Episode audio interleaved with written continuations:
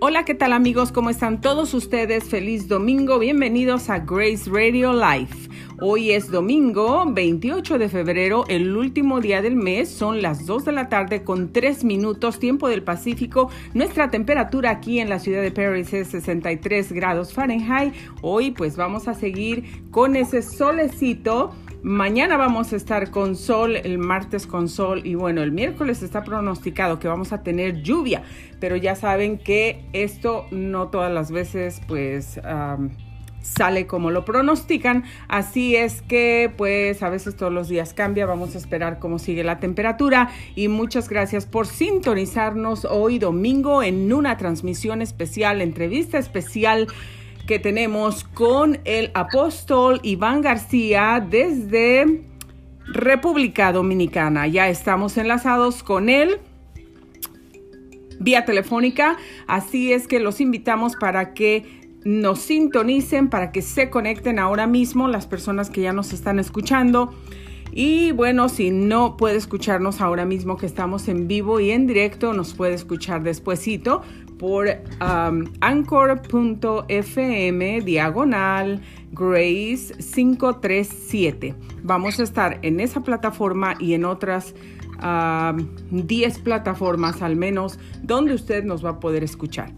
Así que muchísimas gracias por sintonizarnos otra vez. Está usted sintonizando, escuchando Grace Radio Live. Vamos a dar la bienvenida a nuestro invitado de hoy, el apóstol Iván García. Bienvenido, apóstol, ¿cómo se encuentra usted?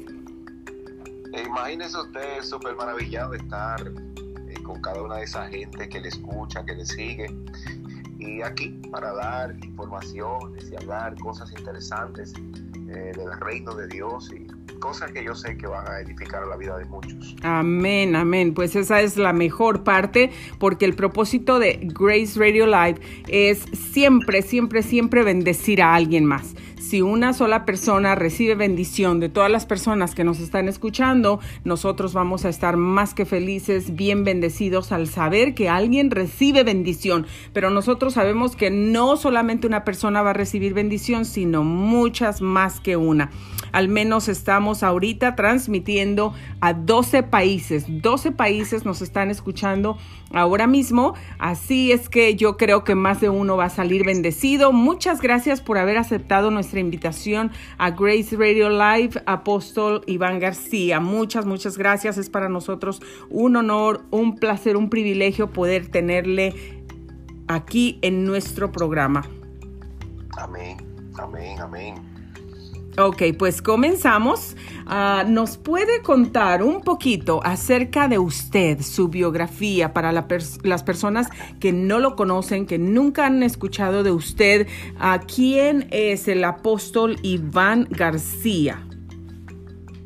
Bueno, eh, vivo en Santo Domingo y nací precisamente en Santo Domingo, en una de las principales ciudades. Eh, Santo Domingo está dividido eh, en la parte metropolitana Distrito Nacional y tenemos también esta zona que es Santo Domingo Este, eh, que primero fue eh, las ciudades de República Dominicana y luego las personas se trasladaron al otro lugar porque un hormiguero muy fuerte estaba azotando en esta zona y las personas comenzaron a emigrar hacia el otro lugar que hoy es el Distrito Nacional y ahí ya se, radicó mucho y, se convirtió esa en la ciudad principal de República Dominicana. Entonces yo radico aquí en Santo Domingo Oeste. Por la gracia de Dios, eh, ministro de su palabra y criado un ambiente de, cristianos y, de muchos pastores, hasta el sol de hoy todavía, tíos, hermanos, eh, primos, pastores.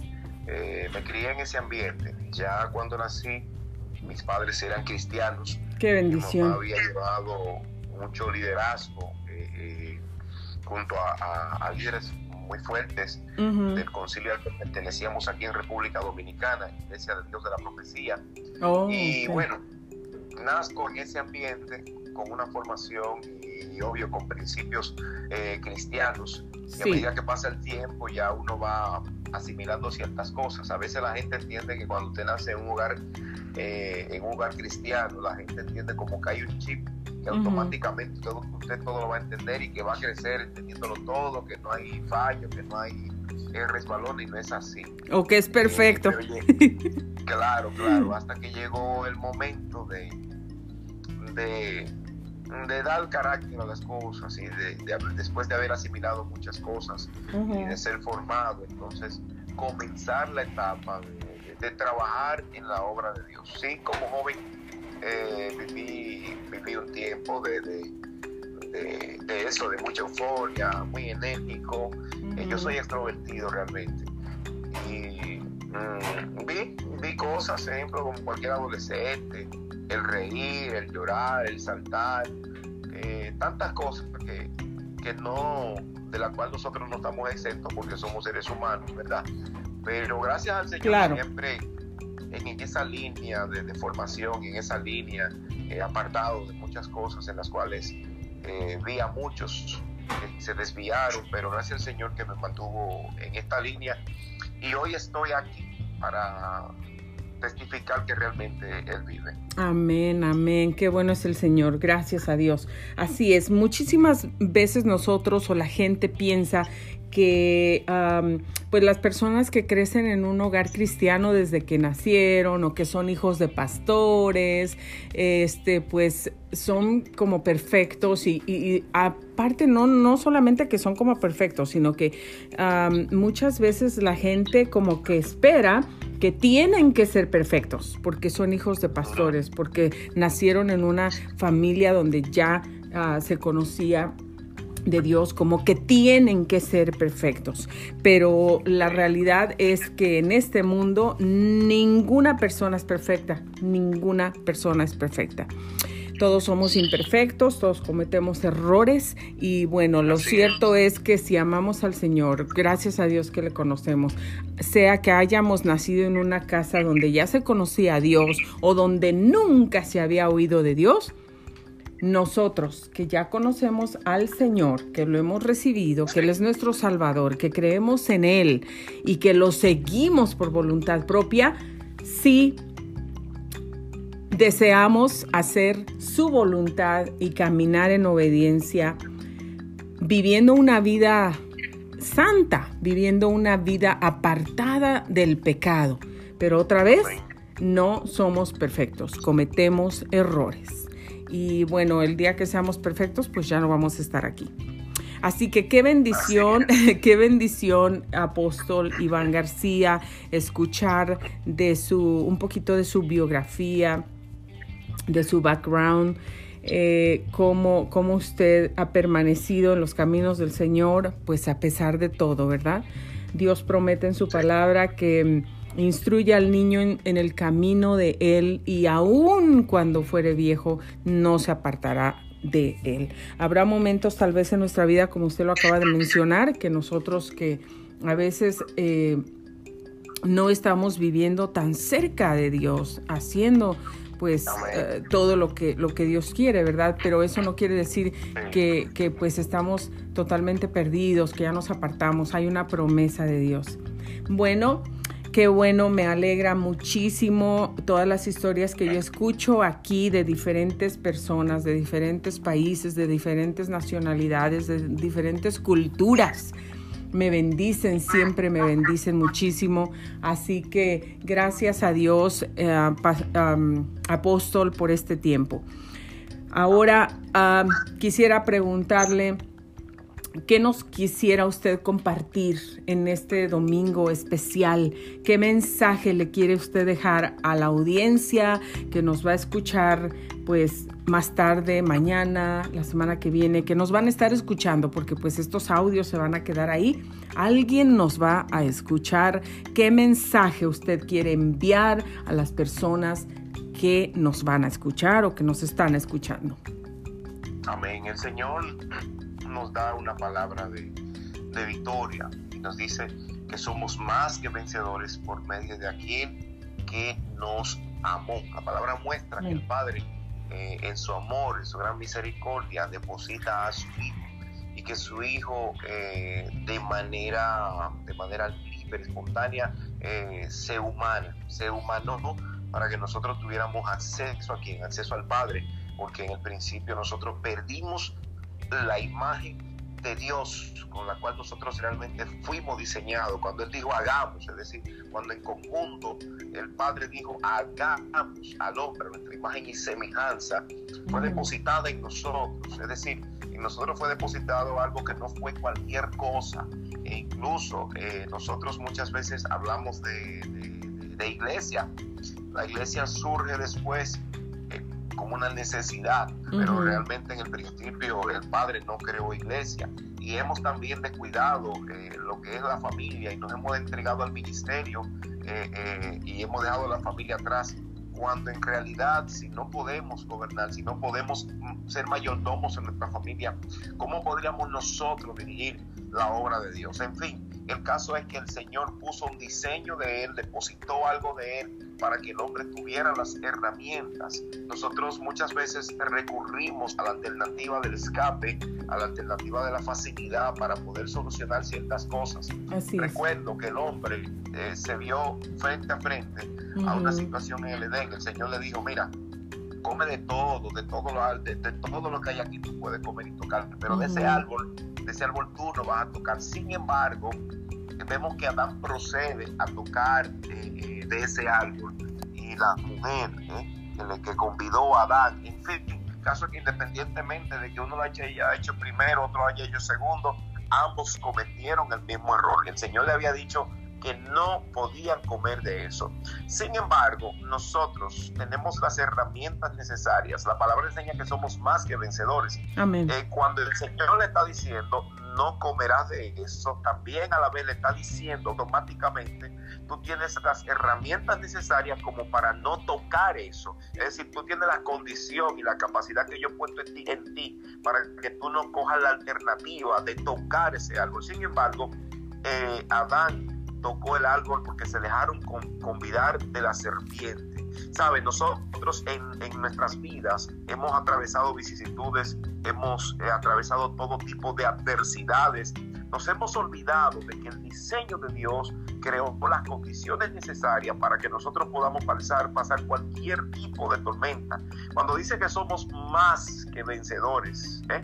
el artículo más indica que no simplemente somos vencedores, es decir, es algo más allá, tal vez no lo especifica con una palabra para que nosotros podamos descifrar ese código realmente, pero nosotros somos mucho más que, que lo que puede ser eh, un vencedor. Pero ¿por qué nosotros somos más que vencedores? Bueno, porque hubo alguien que nos amó.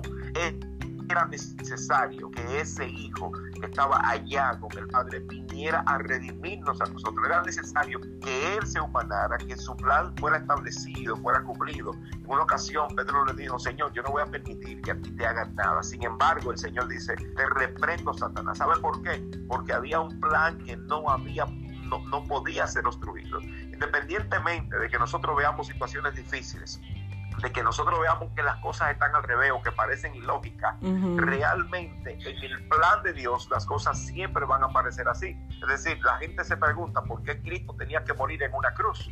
Sí, ¿por qué Moisés tenía que pasar todo lo que tenía que pasar y mágicamente podía sacar al pueblo? No, es que en el plan de Dios hay un propósito.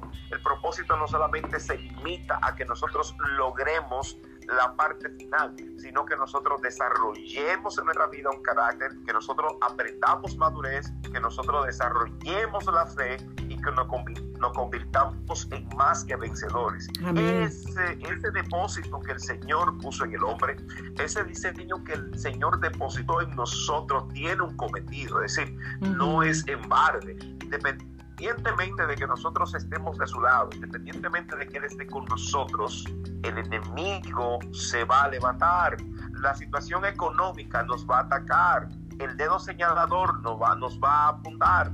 siempre habrá una situación que previo al propósito también se esté derramando. Lo único que la palabra dice es que las puertas del infierno no prevalecerán contra la iglesia. Y eso es más que suficiente para nosotros entender que por más que el enemigo quiera hacer, nunca va a poder tocar nuestra alma, que por más que el enemigo quiera hacer, nunca va a poder cancelar el propósito de Dios. En una ocasión dice el Señor, Mira, hay un hombre que es dador de los menesterosos, un hombre que es justo, un hombre que es recto. Dios estaba hablando del mismo Job al principio.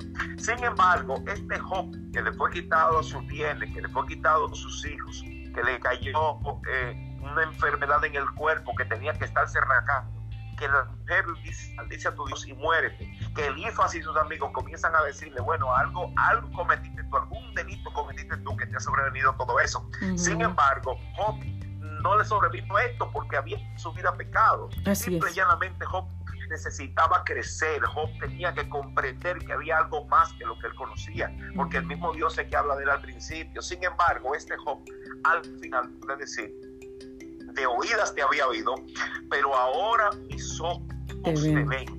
Job se mostró como un hombre vencedor. Job entendió que él no podía desistir del propósito. Job entendió que tenía que continuar en lo que se había comenzado. La palabra enseña que el mismo que, trajo la prueba, que permitió la prueba, también nos dará la salida, porque es. un Dios de propósito como es un Dios de propósito, no es algo fortuito ni es algo al azar. Todo Él lo va a cumplir en su tiempo y con quienes lo tiene que cumplir. Muchos tal vez han pensado, se me ha levantado mi madre, se me ha levantado mi familia, se me ha levantado el vecino, alguien en la iglesia se me levantó, pero realmente vemos a un modelo que representa todo que nosotros íbamos a pasar. Vemos ese modelo. ¿Quién es ese modelo? Ese modelo es Jesús. Dice la palabra, como cordero fue llevado matadero, mas no abrió su, boca. Una característica del cordero es que el cordero, cuando usted, ejemplo, aquí en República Dominicana decimos puyar, cuando usted lo puya, cuando usted toma un sable o toma un cuchillo o una lanza y le da un puñón, el cordero hace esto. Mm. Sí, él presiona, él puja pero trata siempre de no sacar ese sonido que hubiese sacado tal vez otro animal cuando usted está lesionando ese animal. Y así mismo fue eh, ese Cristo, es decir, como cordero fue llevado ese matadero y no abrió su boca. Si Él es el modelo, lo que Él hizo, yo lo voy a hacer. Si Él es el modelo, esto significa que también nosotros tenemos la capacidad de poder soportar de poder resistir, de poder enfrentar situaciones. Mucha gente dice, bueno, pero tal cosa la hizo Cristo. Wow, pero tal milagro lo hizo Cristo. Bueno, pero Cristo fue a la cruz, pero eso, eso fue Cristo. Sin embargo, nos hemos olvidado de que Él se nos muestra como modelo. ¿Para qué? Para que nosotros no tengamos excusa de decir, bueno, pero eso fue Cristo. Recordemos que ese Cristo, que era Espíritu, también fue hombre. Y que cuando en la cruz del Calvario dice, Dios mío, mío, ¿por qué me has abandonado? Habló como hombre, habló como hombre, es decir, en él había una condición, ¿verdad? No que había perdido su divinidad porque la, poseía, pero era, era, necesario que experimentara esto y era necesario que se presentara a los hombres como tal. Entonces nosotros que también estamos aquí en carne y hueso, que nosotros olemos, que comemos, que sentimos, tuvimos un modelo que cuando nos dice que somos más que vencedores es porque también nos hace entender que tenemos la condición para resistir la prueba, como dice la palabra, resistir al diablo y de vosotros.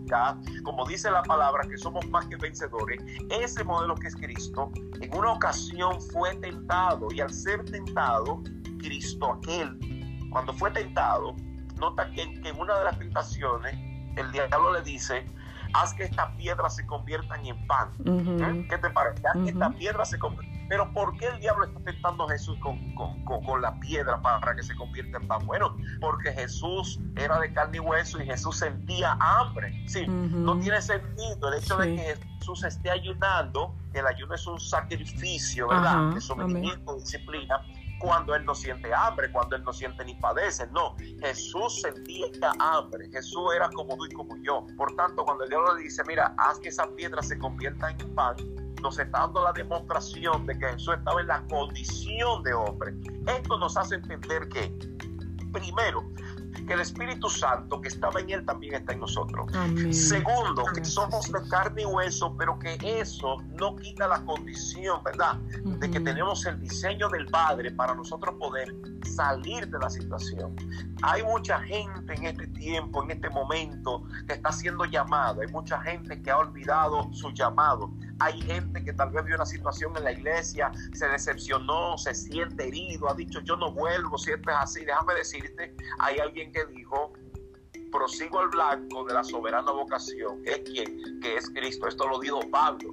Y este Pablo que está diciendo eso fue el Pablo que en una ocasión fue abofeteado, que fue apedreado, que fue náufrago, que fue perseguido. Es decir, lo está diciendo un hombre experimentado en dolores, un hombre que vivió situaciones difíciles, ese hombre que, que trató esas 13 epístolas, que trató casos de inmortalidad en la iglesia, este hombre que se mantuvo en constante lucha como defensor del evangelio de Cristo dice esto, prosigo al blanco de la soberana vocación. Lo que pasa es que hay gente que necesita volver a, mirar al blanco de la soberana vocación.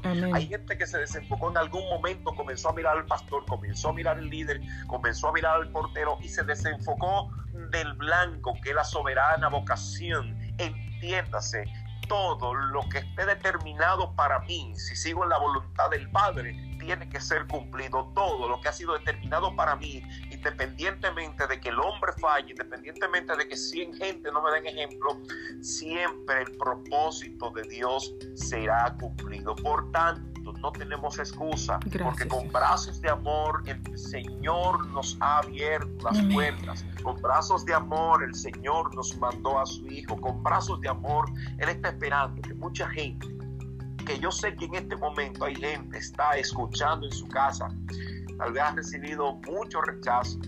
Hay gente que tal vez está en este momento en depresión. El mismo Dios que abrió el mar rojo en dos es el mismo Dios que va a seguir abriendo el mar rojo para que tú puedas pasar, para que cuando pase por el fuego no te quemes, para que cuando pase por las aguas no te ahogues. Ese Cristo que tuvo en la cruz del Calvario, que dijo, Dios mío, Dios mío, ¿por qué me has abandonado? Es el mismo Cristo que para ser glorificado tuvo que ser crucificado. Hay gente que ha sido crucificada, hay gente que se ha envuelto en las lágrimas, pero ha, olvidado que va a ser manifiesta una gloria donde todos van a reconocer que verdaderamente Dios está con él. Jesús. no importa las vicisitudes, no importa las lanzas, no importa lo que pueda venir, no importa que a tu pensamiento lleguen dudas, que llegue inseguridad.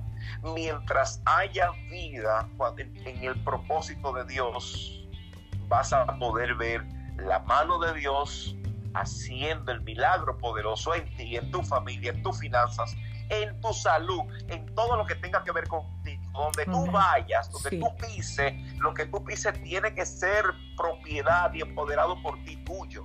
Donde tú toques tiene que ser bendecido porque hay una promesa que es irrevocable y que permanece para siempre. Gloria a Jesús. Amén. Amén. Qué hermoso es poder escuchar un mensaje que viene del corazón de Dios. Yo no creo que ese mensaje pues ha sido casualidad. Yo creo que Dios tiene un plan yo creo que Dios tiene un plan preparado para cada uno de nosotros. Y yo me cuento, yo también me pongo porque yo también necesito la administración del Señor, yo también necesito la palabra de Dios, yo también necesito a Dios ministrando mi vida y mi corazón cada día, dándome las fuerzas que necesito para seguir adelante. Pero qué hermoso es poder escuchar y poder recordar, poder aprender, poder saber que estamos en este mundo, pero que ya hemos sido vencedores. ¿Por qué? Porque Cristo ya venció. Y somos más que vencedores, como lo mencionaba usted. Es, no es solamente vencedores, sino es va más allá, más, más que vencedores. Lo que mencionaba acerca del apóstol Pablo llama mi atención que el apóstol Pablo, antes de ser el apóstol Pablo, era Saulo de Tarso. Y ese Saulo de Tarso perseguía a los cristianos. Ese Saulo de Tarso eh, fue un hombre que perseguía a la iglesia de Cristo. Iba camino a Damasco para terminar con muchos cristianos ¿Qué fue lo que sucedió? El Señor nos muestra ahorita qué importante mensaje y qué punto, qué punto eh, eh, usted tocó tan importante también con el apóstol Pablo. El apóstol Pablo, cuando era Saulo de Tarso, que perseguía a esos cristianos, cuando él tenía un plan guiado por el enemigo, porque él no conocía a Dios, de perseguir a los cristianos, de acabar con los cristianos, en su camino a Damasco, ahí llegó el Señor, lo tiró del caballo, lo dejó ciego y lo hizo un hombre nuevo. Nuevo. Así que el Señor nos muestra que muchos podrán decir, oh, pero ese, ese era el apóstol Pablo. Pero también podemos ver aquí que él, el apóstol Pablo, antes de ser apóstol Pablo, era Saulo de Tarso y perseguía a la iglesia. Pero ese Dios que nosotros estamos conociendo, que conocemos, que hemos recibido, ese mismo Dios fue quien transformó su vida y lo llevó a ser el apóstol Pablo, un hombre que sufrió por la iglesia, como usted ya bien lo dijo, que sufrió muchas cosas, pero él siempre permaneció con sus ojos en el blanco, con sus ojos en Jesús. ¿Qué nos está diciendo el Señor aquí? Nos mostró cuando Cristo vino a la tierra como hombre las cosas que él padeció. En el ejemplo del apóstol Pablo, de la misma forma. Todos venimos de ahí. Todos venimos de algún lugar donde no estábamos caminando con Dios, donde estábamos tal vez haciendo otras cosas, donde tal vez teníamos otros planes, donde tal vez estábamos en contra de la iglesia, en contra de la palabra de Dios. Yo me acuerdo cuando, bueno, cuando yo nací, mis padres vienen de la iglesia católica, del catolicismo, eso era lo único que ellos conocían. Un día alguien invitó a mi mamá a una iglesia cristiana. Mi mamá se fue a escondidas. Esa noche mi mamá recibió a Cristo en su corazón. Y ella quería ir a la iglesia, pero mi papá odiaba a los cristianos. Él no quería oír absolutamente nada de los cristianos. Mi mamá comenzó a orar por él y comenzó a orar por él y veía a alguien y siempre decía, por favor, ore por mi esposo para que el Señor lo alcance y lo transforme. A mi papá le gustaba tomar, fumó por muchos años, fumaba por tantos años, fumó 80 cigarrillos diarios. El cigarro que, bueno, en ese tiempo, no sé ahora, tenía la mayor, más alta cantidad de nicotina. Y cuando él despertaba, antes de los zapatos, antes de cualquier otra cosa, era el cigarro, era ponérselo en la boca. 80 cigarrillos todos los días. Y él oía hablar de Dios y no quería a Dios y no quería a los cristianos. Y a mi mamá le cerraba la puerta cuando mi mamá iba a la iglesia y regresaba, él cerraba la puerta con candado, con llave, porque no la quería dejar entrar, porque era tanto su enojo que, que él no la quería dejar entrar. Y a veces estamos de esa misma forma, hasta que un día el Señor escuchó esas oraciones, el Señor las escuchó desde el primer momento, lo sé.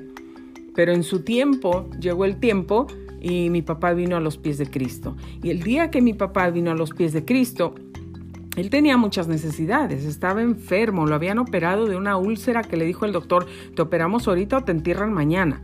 Y lo operaron, pero nunca quedó bien. Quería dejar ese vicio de fumar y no podía. Le decían chupa dulces y chupaba todo un montón de dulces y no podía. Regresaba con el cigarro. Le decían mastica estas varitas que saben a tabaco, las venden en, este lugar y él corría y se las compraba y también. Y tampoco funcionaban. Le decía ponte el cigarro en la boca pero no lo prendas y también se lo ponía y no lo prendía y decía pues qué chiste tiene, mejor lo prendo y me lo fumo y nunca pudo dejar algo en sus propias fuerzas. El día que él le dijo al Señor que nunca había orado, no sabía cómo orar, se arrodilló en su cuarto. Eh, nosotros teníamos una campaña en, nuestra propia casa donde venía Nelly Núñez, ex integrante del dueto de las hermanitas Núñez, muy famoso en, en México y en el mundo. Y ella estaba compartiendo ahí, nosotros viajábamos juntos y, compartíamos cantando la palabra de Dios por muchos lugares. Cuando ella hizo el llamado, todos nosotros esperábamos que mi papá viniera y, enfrente y recibiera al Señor, pero él no vino. Él se fue para adentro, se subió arriba y entonces dijo, después él nos contó cómo él se hincó, se arrodilló allá en su recámara y le dijo, Señor, yo no sé orar, yo nunca he orado, y pues yo no sé, dicen que tú existes, que eres poderoso, que salvas, que sanas, que libertas. Yo me hinco a ti ahorita y te pido que si tú me tienes todo el poder, sálvame, sáname y también hazme libre de este vicio que no puedo dejar. Y si tú haces todo eso por mí, yo te voy a seguir para todos los días de mi vida y te voy a servir. Él se levantó de ahí, él hizo su oración, Nadie lo guió. El Señor lo salvó, lo liberó, lo sanó. Ese fue el último día, la última noche que él estuvo enfermo, la última noche que fumó un cigarro y la última noche que vivió sin Cristo. Dios es lo que hace el Señor. Ahora camina con el Señor, ahora sirve al Señor. Nosotros podemos ver las mismas cosas, no solamente en Cristo, en el apóstol Pablo, sino en gente que nosotros conocemos. Mi papá caminaba sin Cristo. El apóstol Pablo, antes de ser apóstol Pablo, cuando era Saulo de Tarso, caminaba sin Cristo.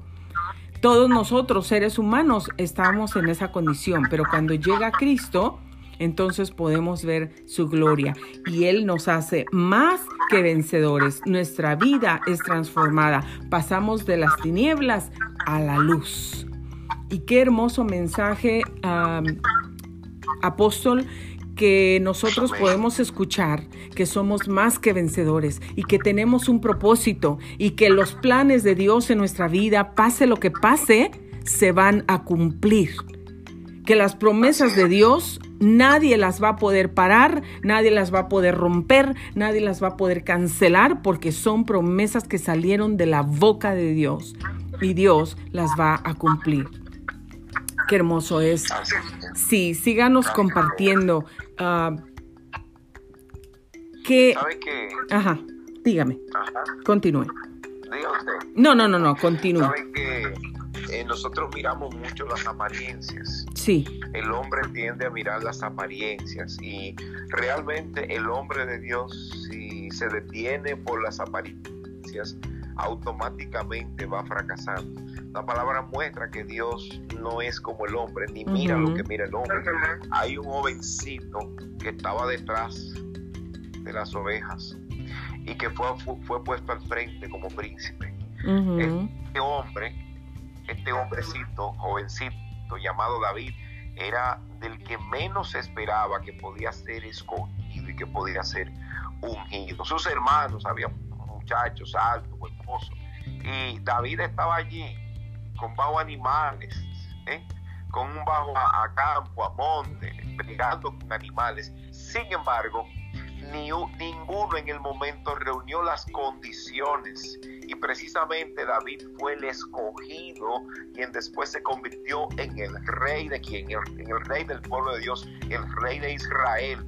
Ya cuando, cuando Saúl no podía más y el ejército de Dios no podía más, porque ya estaban atemorizados con los filisteos, tenían una esperanza, estaban buscando de dónde saldrá, de dónde nosotros podemos resolver este problema, porque ya no podemos nosotros con ellos. Sin embargo, este jovencito, David, fue escogido, venció a Goliat, amén. Y desde ese día las cosas comenzaron a ser diferentes. ¿Sabe por qué?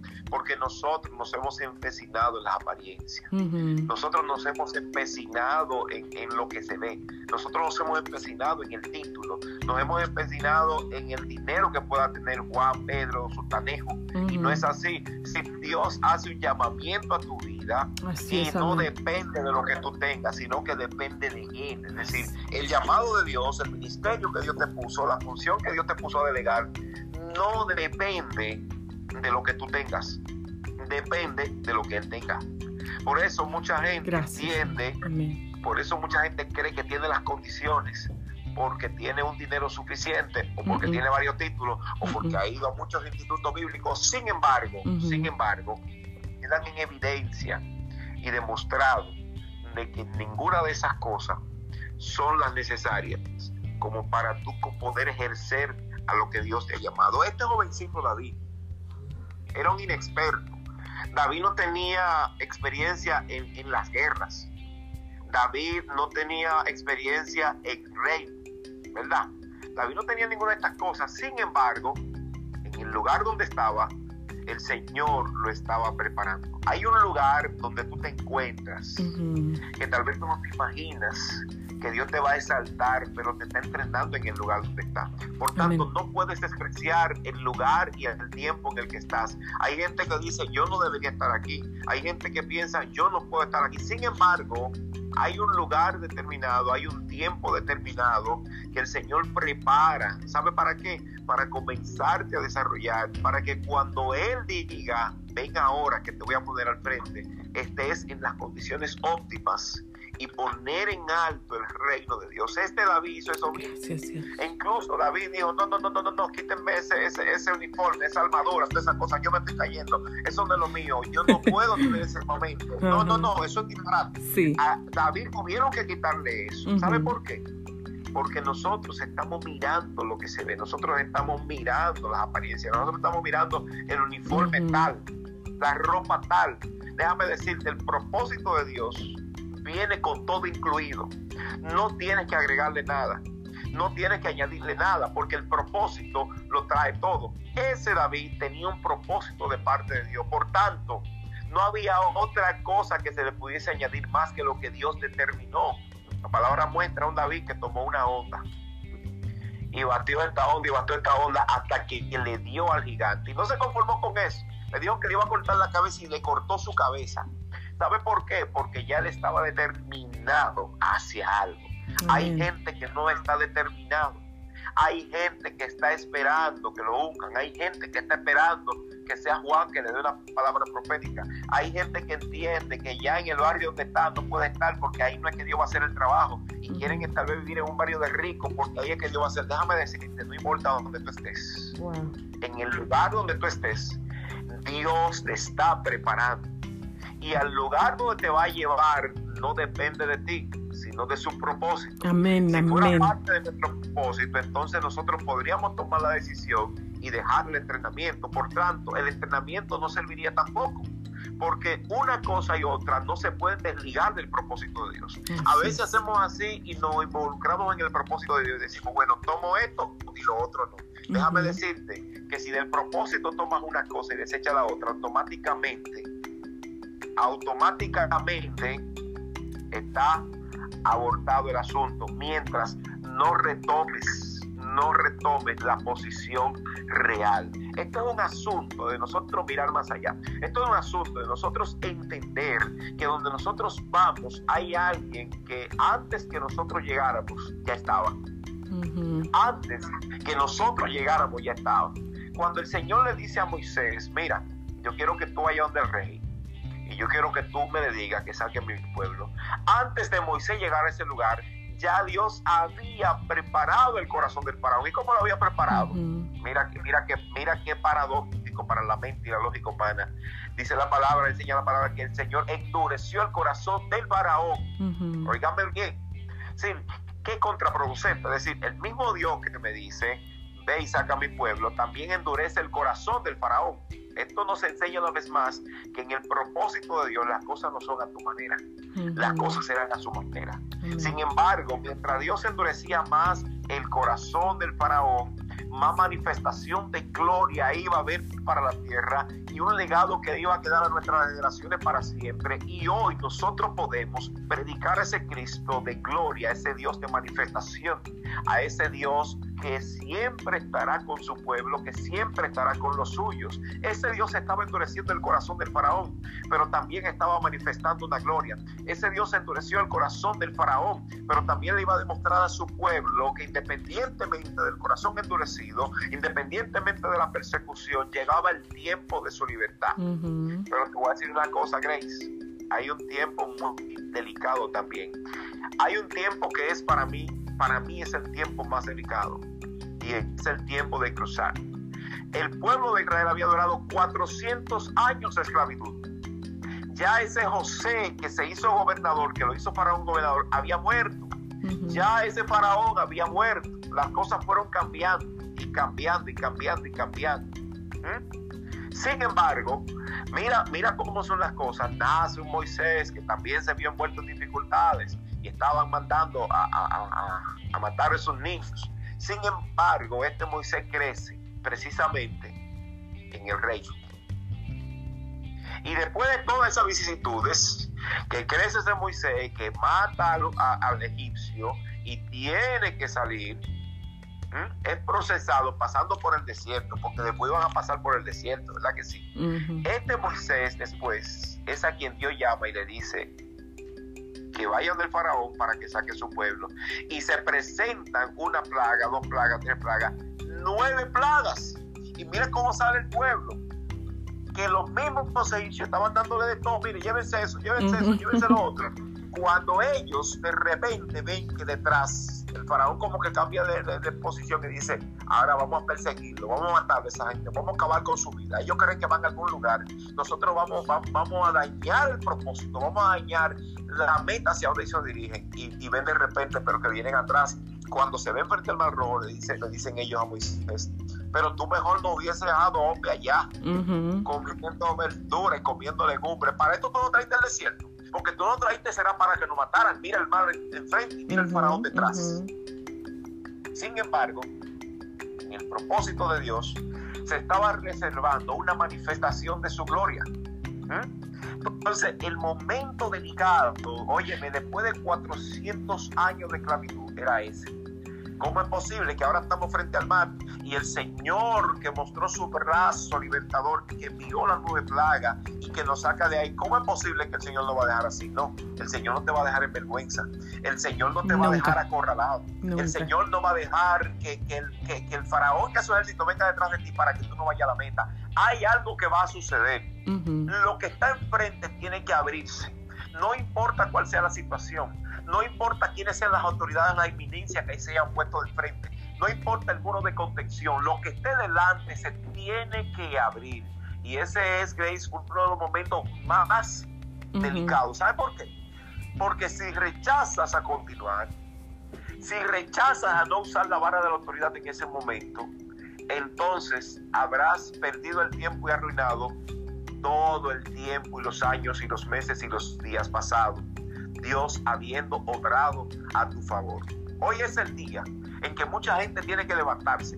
Hoy es el día que hay muchas personas que ya están frente al mar rojo pero de repente están mirando que el faraón viene detrás. No comiences a mirar que viene detrás. Comienza a ver una ola de gloria. Comienza a entender que el Señor endureció el, corazón de los que vienen detrás para que más adelante tú puedas ver la manifestación de, tu, de su gloria. Y te va a decir lo mismo que le dijo Moisés. Tú tienes tu, en tu mano. El Señor Moisés le dijo, Moisés le dijo, yo tengo una vara. Ah, pues tiende esa vara. Es tiempo de que tú entiendas tu vara. Yo no sé si es una enfermedad, si es un problema económico.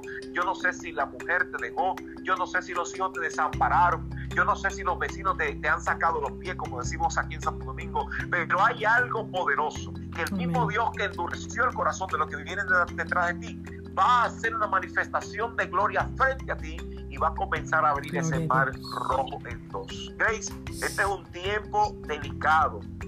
Este es un tiempo peligroso. Tenemos una pandemia. Hay una estructura, hay una élite que ha creado un virus, pero que también ha creado una supuesta solución.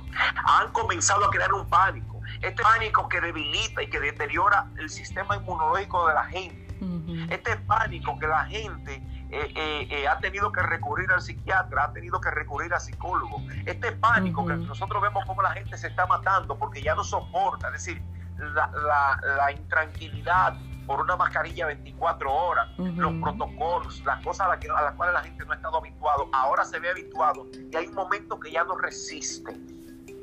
La gente está con el grito al cielo. Y este es precisamente el momento en que la manifestación de la gloria de Dios tiene que verse en ti. Mientras unos están con el grito al cielo, tú tienes que estar con un grito de victoria en tu boca.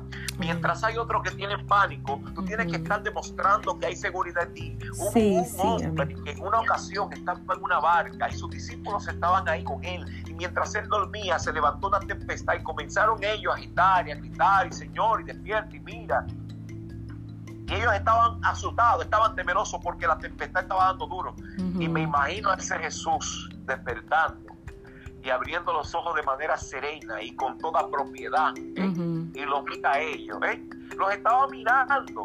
Ellos habían caminado con el maestro. Ellos habían escuchado la enseñanza del maestro, pero todavía muchas cosas no las habían aprendido. ¿Sabe una cosa? Mientras estás en, en esa tempestad, ese maestro que en esa barca también está en tu barca. Ese maestro que estuvo durmiendo en aquel entonces es el que te está diciendo, descansa en paz, tú puedes dormir tranquilo, tú puedes dormir sereno porque yo estoy en tu barca, gloria a Jesús.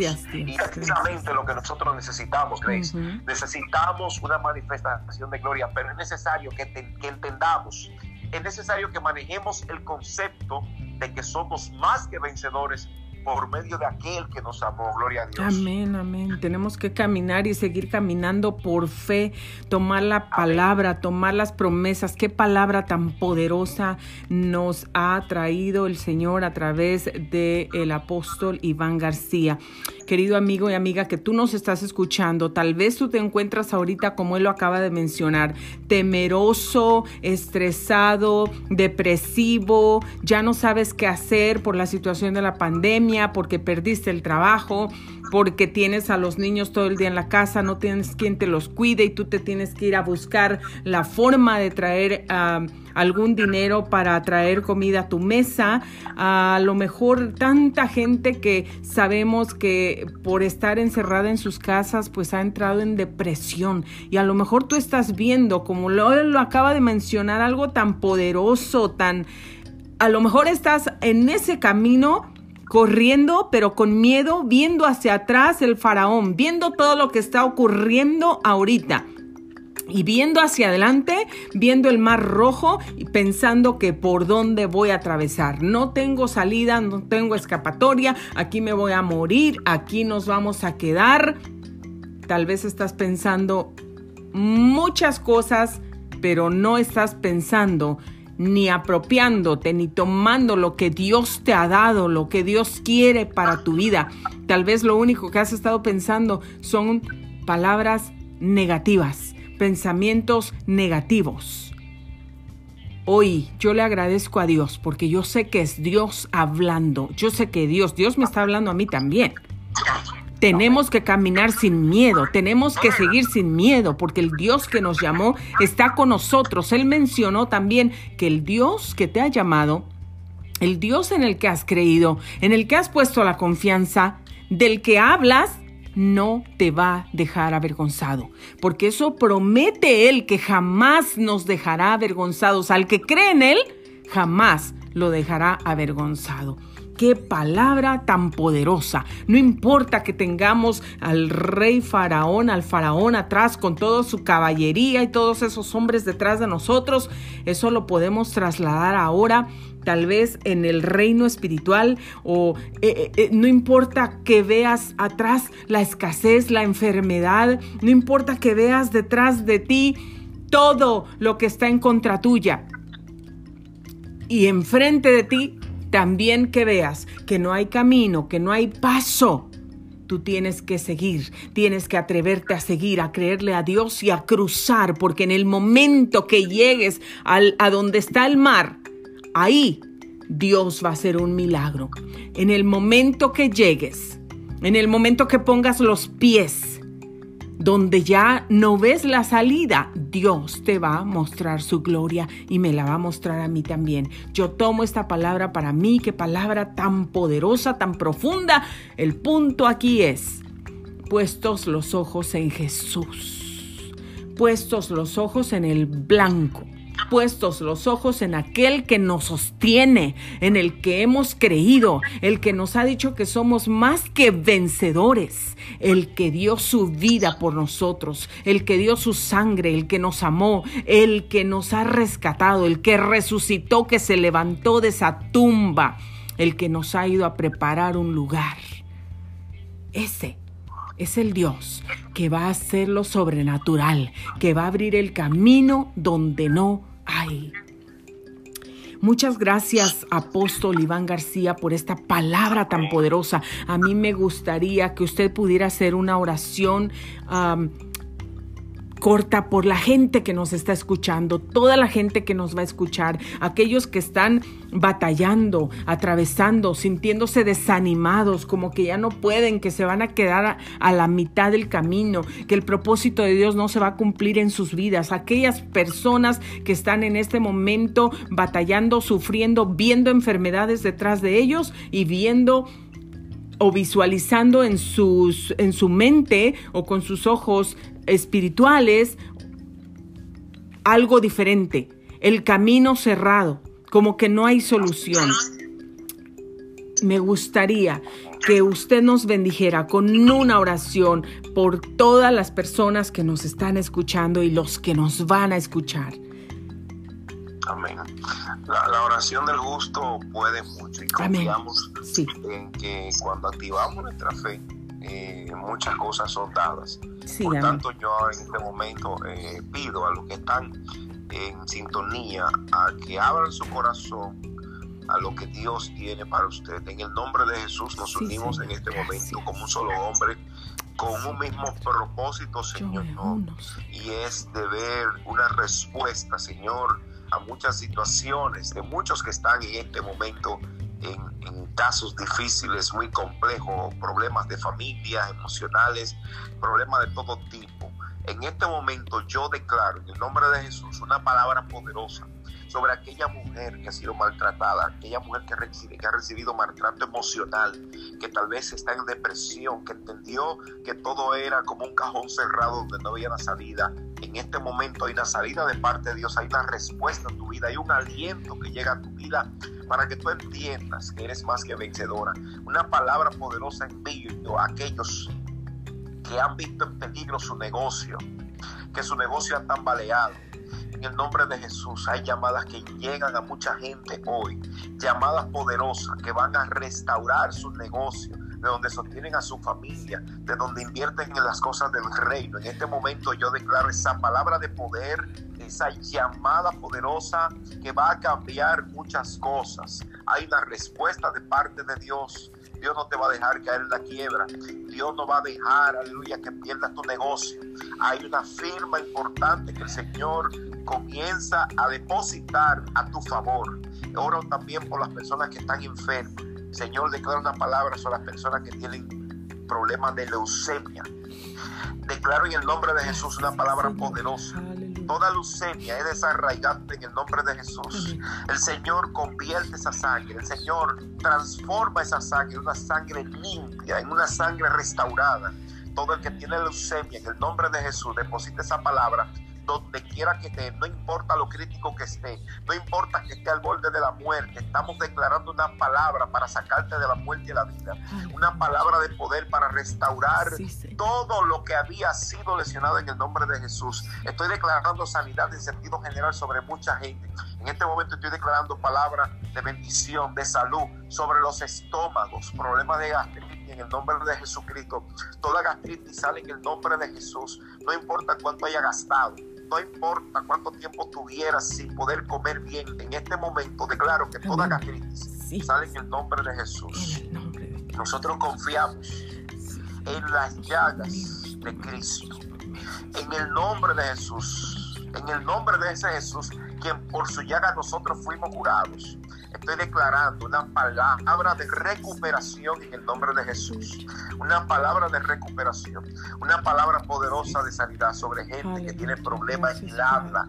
Gente que tiene problemas en el habla, ahora mismo en el nombre de Jesús. Gente que tartamudea, gente que tiene problemas en, en la laringe, gente que tiene problemas en la garganta en el nombre de Jesús depositamos esa palabra de poder para que el Señor desarraigue toda raíz mala, para que el Señor vivifique toda la muerte en el nombre de Jesús. Lo declaramos en el nombre de Jesucristo, en el nombre que es sobre todo nombre. Amén. Gracias, Señor, gracias. También oramos, Padre, por todas las personas que necesitan recibir salvación, que necesitan recibirte a ti como Salvador, Padre. Padre, trae a tu Santo Espíritu y guíales al arrepentimiento, Padre. Gracias, Señor, que puedan recibirte en sus corazones y puedan caminar contigo y puedan ser trasladados de las tinieblas a la luz, Señor. Gracias, Dios, porque tenemos tu promesa en nuestros hogares. Te alabamos y te bendecimos, Padre. Muchas gracias, Señor. Amén.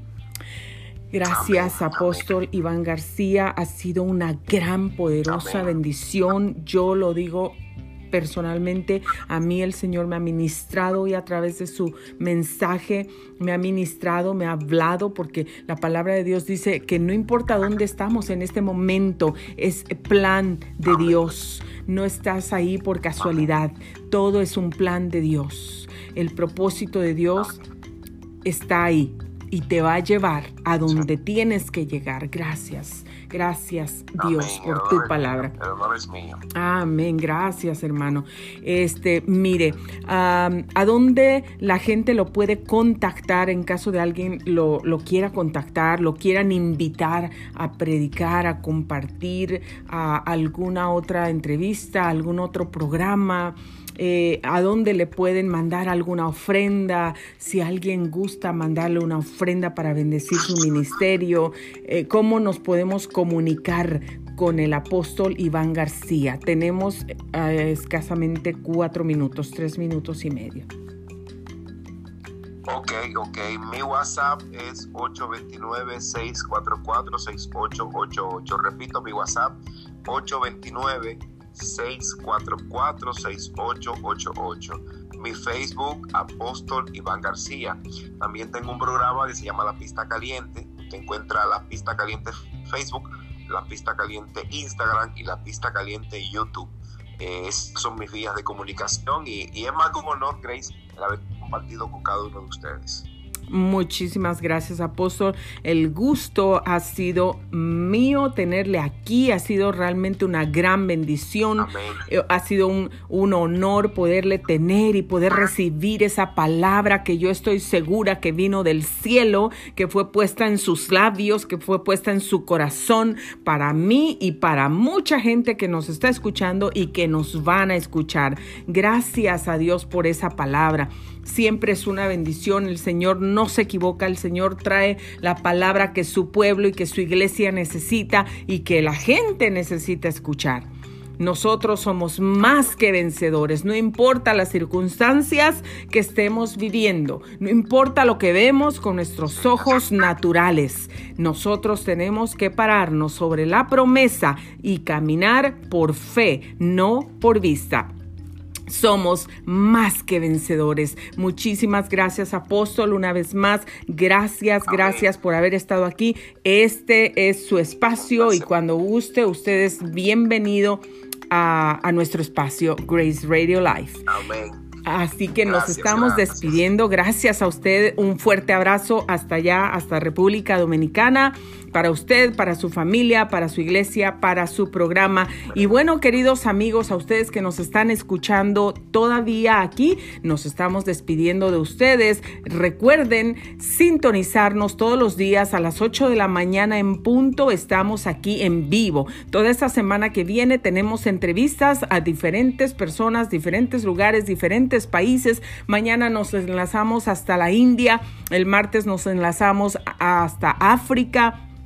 El miércoles vamos a tener a alguien de... se me fue, se me, Chicago, Chicago. Y el jueves o, de México. Y el jueves se me, me, estoy haciendo un poquito bolas ahorita con lo del miércoles y el jueves. Bueno, vamos a tener a alguien de Chicago, de México, de Las Vegas y vamos a tener ahí mucha gente. El sábado, el sábado también vamos a tener una entrevista con el pastor Israel Iraeta que tiene su película y está a punto de filmar una película nueva. Con, vamos a estar también conociendo a una hermana que está cantando, la vamos a conocer ahí con él y pues no se lo pierda. Muchísimas gracias por sintonizar Grace Radio Live. Se despide de ustedes eh, Grace Rorick, locutora de radio comercial. Que Dios los bendiga a todos. Muchísimas gracias, apóstol Iván García. Bendiciones hasta República Dominicana. Un abrazo bien grande. Gracias, bendiciones. Bendiciones. Gracias por haber estado con nosotros. Bendiciones.